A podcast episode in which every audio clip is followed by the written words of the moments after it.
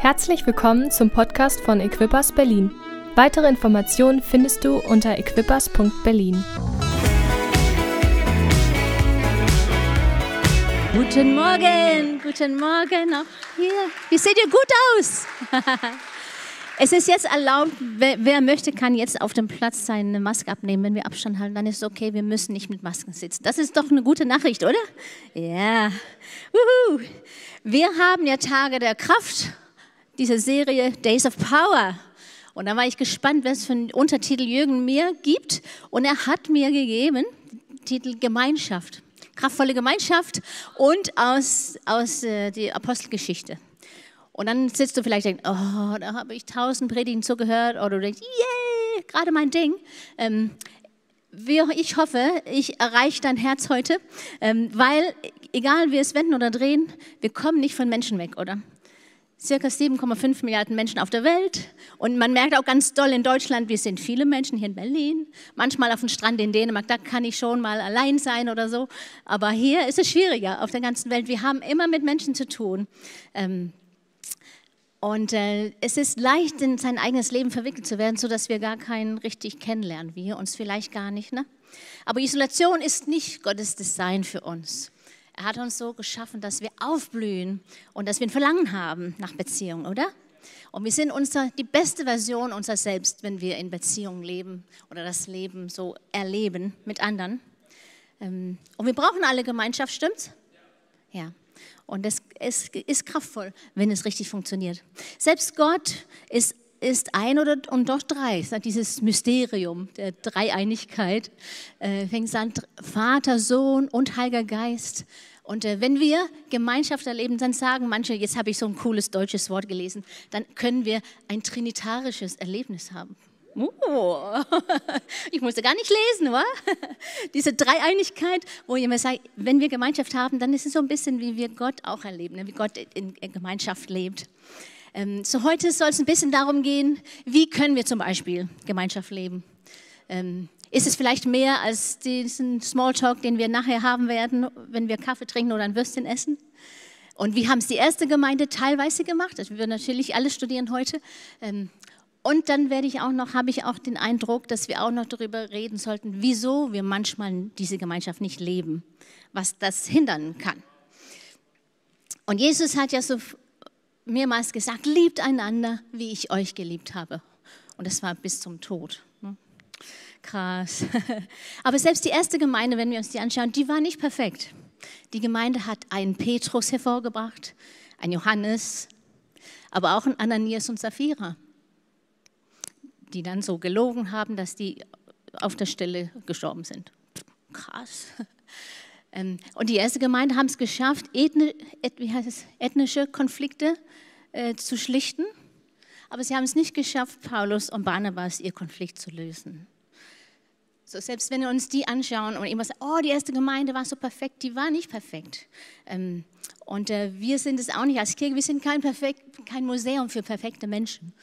Das hier ist ein Krankenhaus für verletzte Menschen, die zusammenkommen, um Heilung zu finden. Stimmt's?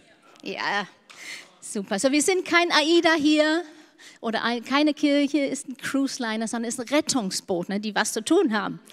Und, und wir sehen auch schon von der ersten Seite in der Bibel, Adam und Eva, direkt nach dem Sündenfall, krachende Beziehung. Du warst es. Nein, nein, nein, nein, der war's. Sofort ging es los. Und ihre Kinder, was ist passiert? Einer hat den anderen getötet. Noah ist aus der Arche gestiegen und seine Söhne haben ihn nicht respektvoll behandelt. Dann kommen wir zu den Patriarchen. Eine Geschichte nach der anderen. Dysfunktionelle Familien.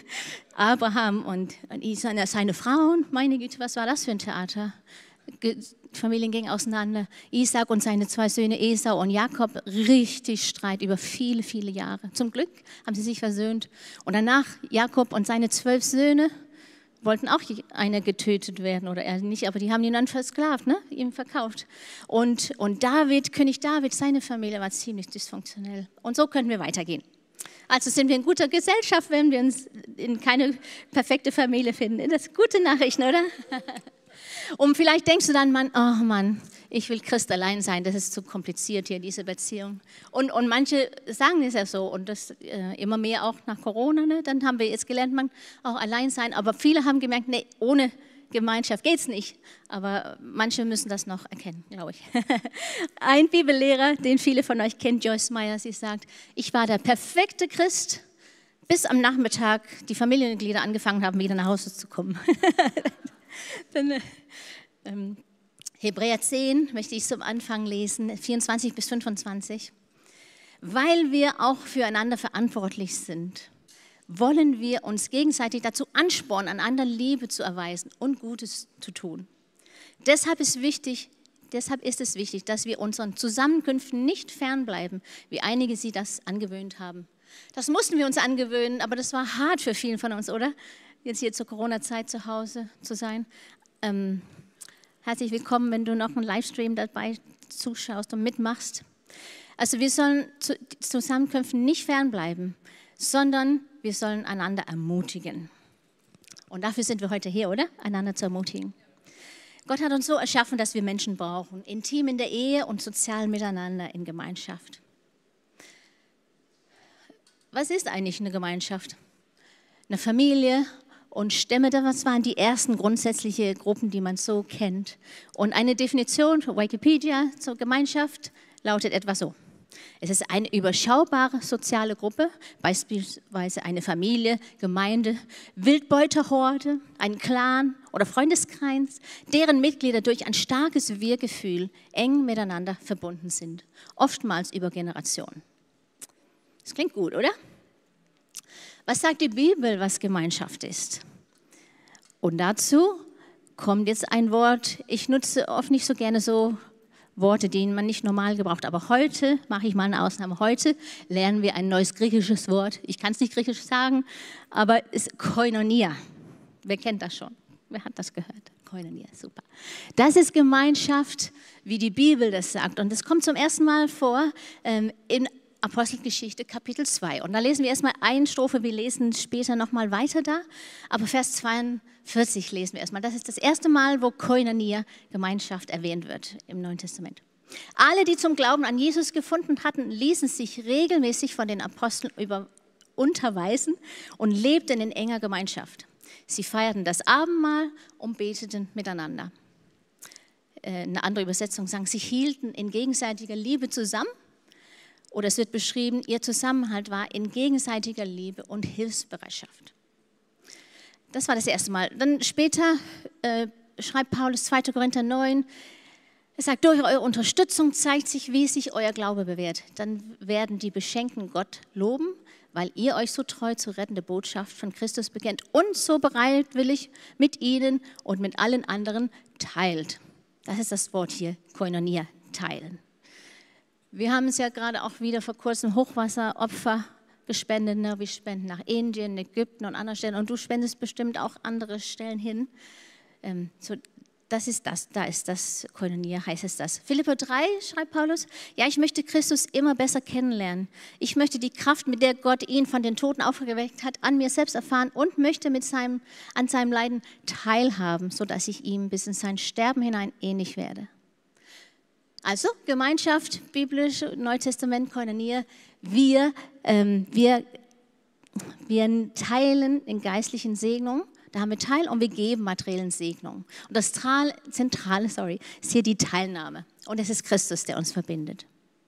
Du wirst uns oft sagen hören, auch wenn neue Leute zur Gemeinde kommen, ja, es ist fantastisch, dass du heute hier im Gottesdienst dabei bist oder ein Livestream dabei bist. Das ist fantastisch. Hier komm und höre das Wort Gottes und lerne Menschen kennen.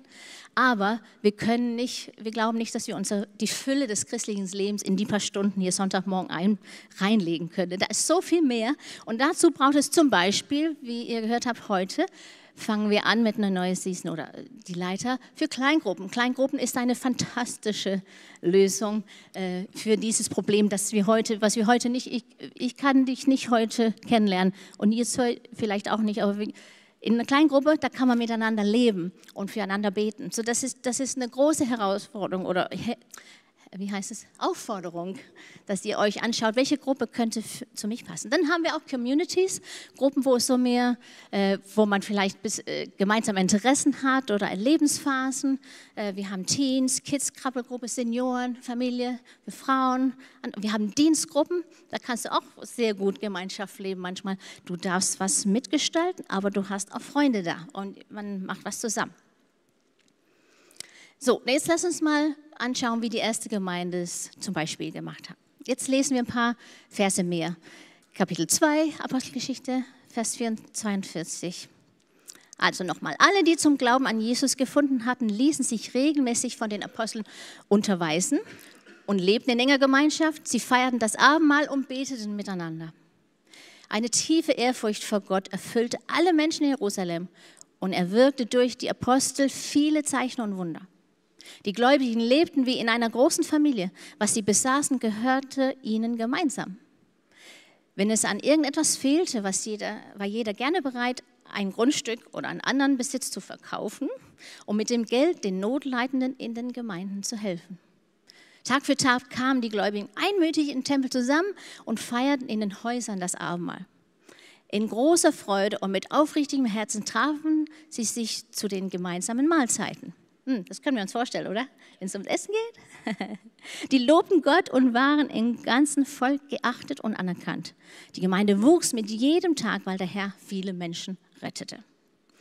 Dieses Konzept wird Paulus später in den, den Jahren danach wieder entwickeln und sagen, hey, wir sind wie Leib Christi, wie so ein Körper. Wir sind Körperteile, wir brauchen einander, wir haben verschiedene Gaben. Und Apostel Paulus will in nein, wie heißt es, Johannes, in seinem ersten Brief wird er schreiben, liebt einander und ein ganzes Buch, das man mit, oder ein Brief damit, sich damit beschäftigen, was das heißt. Wir sehen, dass sie vier Gewohnheiten besonders hier hervorheben. Die Lehre der Apostel, also das Wort Gottes, yay, das ist, das ist eine gute Gewohnheit zu haben, sich damit zu beschäftigen, oder? Ja. Dann die Gemeinschaft, Koinonia, Abendmahl, was sie mir in den Häusern so gefeiert haben, haben gegessen und dann Gebet. Also Lehre, das Wort Gottes, Gemeinschaft, Abendmahl und Gebet. Und wenn wir dann auch so in, Apostel, in Apostelgeschichte lesen, dann sehen wir einige Merkmale. Es gibt bestimmt viele. Jetzt habe ich heute vier mitgebracht. Äh, und die eine, die passt gut zu unserem Thema natürlich, ist Kraft. Wir haben schon gelesen, es sind viele Wunder passiert. Viele Wunder. Und ähm, Days of Power, die hatten wirklich Days of Power. Ähm, und danach haben wir auch Sehnsucht, oder? Dass äh, wir weniger Beerdigungen haben, mehr Heilungen feiern können, oder? Oh yes, dear Jesus. Dann war generöses Geben. Wir haben es gerade auch jetzt hier gemacht. Das war ein Merkmal von ihnen. Ich lese mal Kapitel 4, Vers 32 aus Apostelgeschichte. All die vielen Menschen, die zum Glauben an Jesus gefunden hatten, waren ein Herz und eine Seele. Niemand von ihnen betrachtete etwas von seinem Besitz als persönliches Eigentum. Alles, was sie besaßen, gehörten ihnen gemeinsam. Es gab unter ihnen niemand, der Not leiden musste. Denn die in der Gemeinde, die Grundstücke oder Häuser besaßen, verkauften sie, wenn es an etwas fehlte, brachten sie den Erlös herbei und legten ihn vor den Füßen der Apostel nieder. Dann wurde dann unter die, das wurde dann unter den Bedürftigen verteilt. Und da haben wir die Geschichte mit Ananias und Sapphira wieder. Mehrere hatten das gemacht, Gott hat ihr Herz bewegt, sie haben Sachen verkauft, um Not zu begleichen. Und dann kamen auch ein paar, die sagen, wir wollen auch die Ehre haben, die Leute so bekommen. Und, die, die hätten es nicht tun müssen. Und die haben, wollten ein bisschen Geld für sich behalten, haben aber gelogen. Und das ging dann nicht so gut für sie aus. Ähm, aber wir sehen auch, also die haben nicht gleich alles verkauft und reingeschmissen, sondern jeder durfte behalten und dann so, wie Gott ihn bewegt hat, hat er, hat er oder sie gegeben. Ähm, vielleicht hast du auch, was du geben kannst. Vielleicht hast du Gaben und Talenten, die zum Beispiel hier in der Gemeinde gut tun können oder im Sozialwerk. Wir haben ja als Gemeinde ins Sozialwerk, wie hast du Gaben und Talente, die da Menschen äh, berühren können. Merkmal Nummer drei, wenn man so Apostelgeschichte liest, dann, dann springt schon, finde ich, hervor, es steht immer mit großer Freude dies und das. Die lebten mit großer Freude. Ähm, ich lese mal aus Vers 46 äh, wieder. Ihre Zusammenkünfte waren von überschwänglicher Freude und aufrichtiger Herzlichkeit geprägt. Auch selbst dann als später, Kapitel 5, lesen wir, dass die erste Verfolgung kam. Und, und dann lese ich kurz auch eine Schriftstelle hier. Die riefen die Apostel, ließen sie auspeitschen und verboten ihnen, weiterhin von Jesus zu sprechen und unter Berufung äh, auf seinen Namen öffentlich aufzutreten. Dann ließen sie sie frei. Die Apostel gingen auf, aus dem Rat weg und waren voller Freude, weil Gott sie für wert gehalten hatte, für den Namen von Jesus zu leiden. Krass. Aber immer wieder sehen wir, die hatten, die haben einander, also die haben es gemocht, zusammen zu sein. Die hatten echt Partys. Äh, es wurden viele Menschen geheilt, Kapitel 8, Vers 7, die gelähmt waren oder andere körperliche Gebrechen hatten. Darüber herrschte große Freude in der ganzen Stadt. Merkmal 4 für heute. Ähm, sie haben die Verlorenen erreicht. Manchmal ist es ein Gefahr im Gemeindeleben, wenn wir davon sprechen, wir sollen eng miteinander leben. Das, das kann man dann schnell als Clique empfinden oder so. Ne? Aber hier indem, dass sie eng miteinander gelebt haben, dann war das anziehend für Leute. Und Leute hatten Lust, ein Teil davon zu sein und sie hatten auch Platz da drin. Ähm, Kapitel 15 lesen wir, nachdem die Gemeinde äh, Apostel verabschieden hatten, zogen sie durch Phönizien und Samarien. Überall berichteten sie, wie auch die Nichtjuden zu Jesus umgekehrt waren. Und alle freuten sich drüber. Kapitel 13, die neu gewonnenen Jünger und Jüngerinnen in Antiochia aber wurden von Freude und vom Heiligen Geist erfüllt. Jeden Tag wurden Menschen hinzugefügt. Jeden Tag. Wie groß ist dein Glauben für dein Umfeld, für unseren Arbeitsplatz, für unsere Nachbarn, für unsere Familie? Wie viele, für wie viele haben wir Glauben, dass Gott was tun kann und sie hinzufügen kann? Wie können wir Koinonia, diese Gemeinschaft, Teilhabe, wie können wir es weitergeben? Vielleicht auch besonders an Menschen, die Not leiden oder allein sind, einsam sind. Ein paar andere Bemerkungen noch zu dem, wie sie gelebt haben. Sie haben oft in Teams gearbeitet, selten alleine. Und hier in Corona-Zeit habe ich das dolle gespürt. Da hatte ich ein paar große Aufgaben und ich fand das sehr schwer alleine. Da hätte ich normalerweise jemand mitgenommen oder mehrere mitgenommen. Ähm, und es ist, würde ich sagen, eine Lüge, dass man Christsein richtig alleine leben kann. Wir sind durch Jesus vereint. Und er sagt, wo zwei oder drei zusammenkommen, da bin ich. Und das ist für den Heiligen Geist äh, anziehend, wenn wir zusammenkommen. Dann ist er da. Ähm, und wir dürfen andere dazu einladen. Und es ist zwar auch ermutigend und auch wieder jetzt so Kleingruppen oder so, wie wir leben. Manchmal lernst du vielleicht was, manchmal lehrst du vielleicht was anderen, aber wir können auch immer wieder einfach Freunde sein. So, wir haben verschiedene Levels, wo wir miteinander teilen können. Ähm, Römer 12 sagt Paulus das hier mit dem Körper.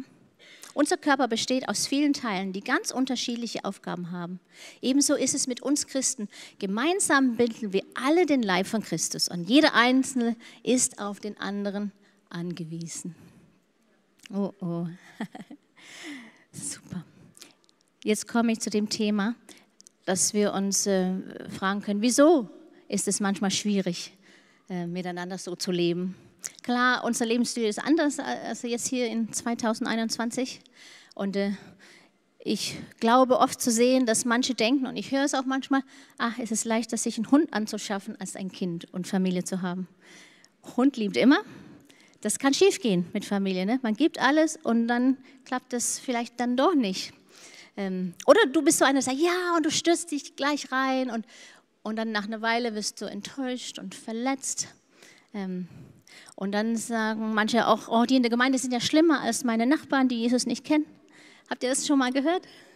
Okay, ich habe schon mal gehört.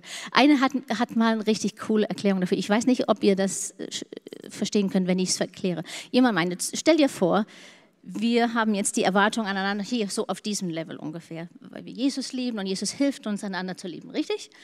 So, dann ach, für meinen Bruder hier in der Gemeinde.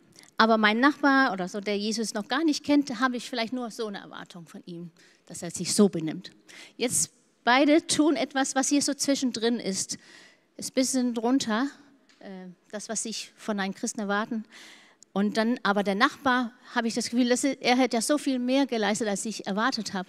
Und dann ich, boah, der hat mich voll überrascht, der war so lieb und nett zu mir. Und vielleicht der christliche Bruder, Schwester, was auch immer hier neben dir sitzt, hat vielleicht gleich viel geleistet, aber du bist super enttäuscht, weil du einfach mehr erwartet hattest. Ne?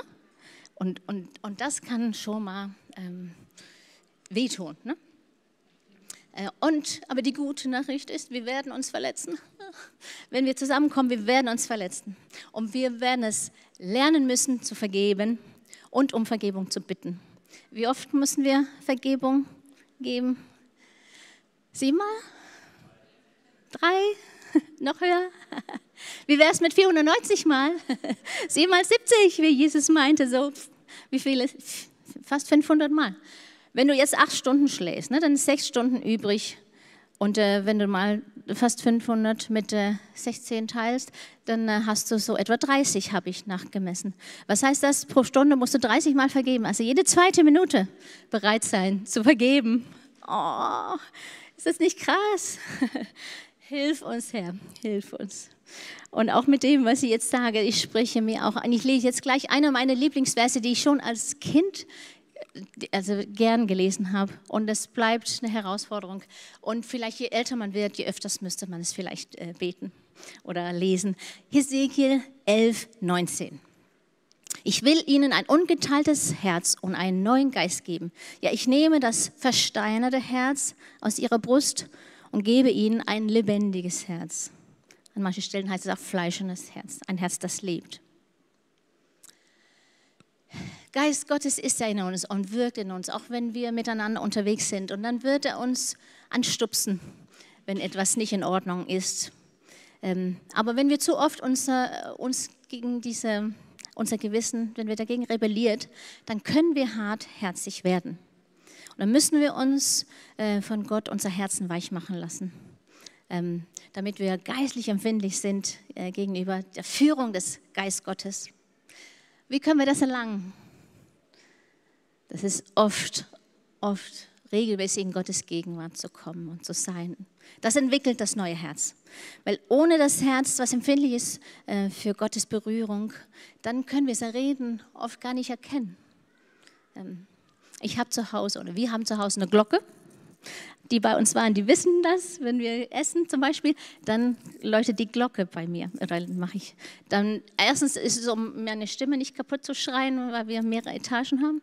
Und dann auch Eisen, die wissen dann genau, so, jetzt, jetzt will Mama was oder irgendwer, wer gekocht hat, will was. Manchmal ist es auch eine Aufgabe, aber meistens ist es was Gutes. Und es ist immer wichtiger geworden, weil die Kinder sind nicht mehr so um mich wie früher, ne, wo man fünf Minuten Ruhe sich gewünscht hat. Jetzt lebt jeder sein Leben, sitzt hinter Türen und oft mit Kopfhörern. Und diese Glocke ist noch wichtiger geworden. Manchmal muss ich sogar noch ein Kind losschicken, um jemanden zu holen, der es doch nicht gehört hat. Ähm, aber der Geist Gottes, der ist, der, der, der spricht mit sanfter leise Stimme in unser Leben oder sanfte Überzeugung in einer Sache. Ähm, wenn wir hartherzig sind oder einfach damit beschäftigt sind, unser Ding zu machen, dann sind wir nicht so empfindlich gegenüber Gottes Stimme. Ähm, aber wir wollen doch unser Herz von ihm weich machen lassen, oder? Äh, heute im Gottesdienst oder Livestream, das ist ein guter Anfang, aber oft ist es nicht genug. Wisst doch, wenn man kocht, ne, manchmal kommt so richtig harte Kruste und muss es länger mal einweichen lassen, manchmal über Nacht oder manchmal länger noch. Ähm, so lasst uns unser Herzen weich machen lassen, sonst können wir unsere Segnungen auch gar nicht empfangen. Denn wenn wir Mauer hochziehen, dann, dann halten wir Böses und Gutes raus. 3. Mose 25 spricht von einem Erlassjahr, glaube ich, heißt es in Deutsch, in Englisch Year of Jubilee. Das war ein Jahr, jedes 50. Jahr, dann mussten alle Schulden erlassen werden. Alle Schuldner wurden frei. Sehr cool, oder? Dass Gott das so verordnet hatte. Ähm, und das, das, das sagt äh, Text einfach, ich, ich Wo bin? Wenn dein Bruder neben dir so sehr verarmt, dass er sich selbst an dich versklaven muss, dann behandle ihn nicht wie einen Sklaven, der für immer Sklave ist, quasi meinte, sondern mit Jesus können wir jeden Tag so leben. Und die, die sich gegen uns verschulden, dadurch, dass sie uns misshandeln, können wir sagen, ich vergebe dir, ich lasse dir frei, ähm, vergib dir deine Schuld. Ich lasse Gott an dich arbeiten, weil solange ich versuche, äh, kann du es ja nicht, Gott, kann Gott es nicht tun. Und die Bibel sagt uns auch eben, wir sollen nicht Leute in andauernder Schuld halten und auch selbst nicht anderen gegenüber andauernd natürlich uns schuldig machen. Ähm, und wir dürfen lernen zu vergeben, indem wir den Schuld anderer löscht. So wie Gott, wir haben es heute auch gehört, dass unsere Sünde, Gott ist so gnädig, er vergibt uns täglich unsere Sünde. Täglich. Wow, hat Jesus für uns getan. Unser Problem ist manchmal, dass wir versuchen, unsere Schuld bei Gott zu begleichen. Oder wir versuchen, Schulden voneinander einzulösen, einzufordern. Ähm, aber Jesus hat unsere Schuld storniert und uns vergeben. Und dann wünscht er sich oder sagt, das müssen wir auch tun. Sonst, es kommt wieder einer dieser Schriftstellen, die so richtig, ah, wenn ihr den anderen vergibt, was sie euch angetan haben, dann wird euer Vater im Himmel euch auch vergeben. Das ist doch super, oder? Mhm. Jetzt nehmen wir noch, nur noch einen, ne? einen Vers. Wenn ihr aber, sag mal aber, den anderen nicht vergibt, dann wird euer Vater euch eure Verfehlungen auch nicht vergeben.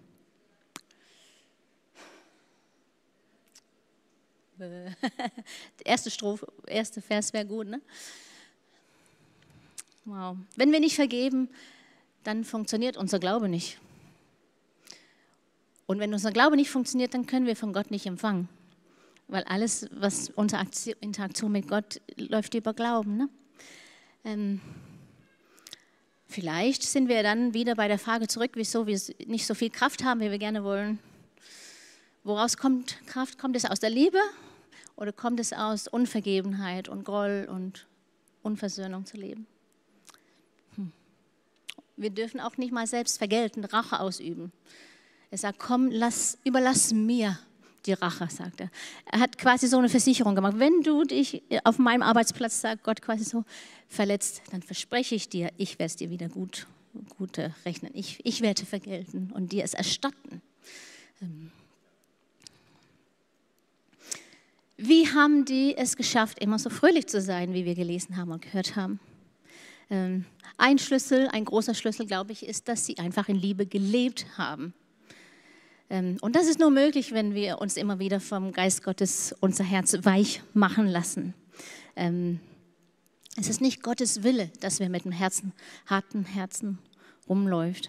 Aber Missbrauch vielleicht oder Vernachlässigung von Leuten, die sagen, dass sie dich lieben, dass sie uns lieben, dann lässt das uns unser Herzen verschanzen. Für mehr Schmerz, oder?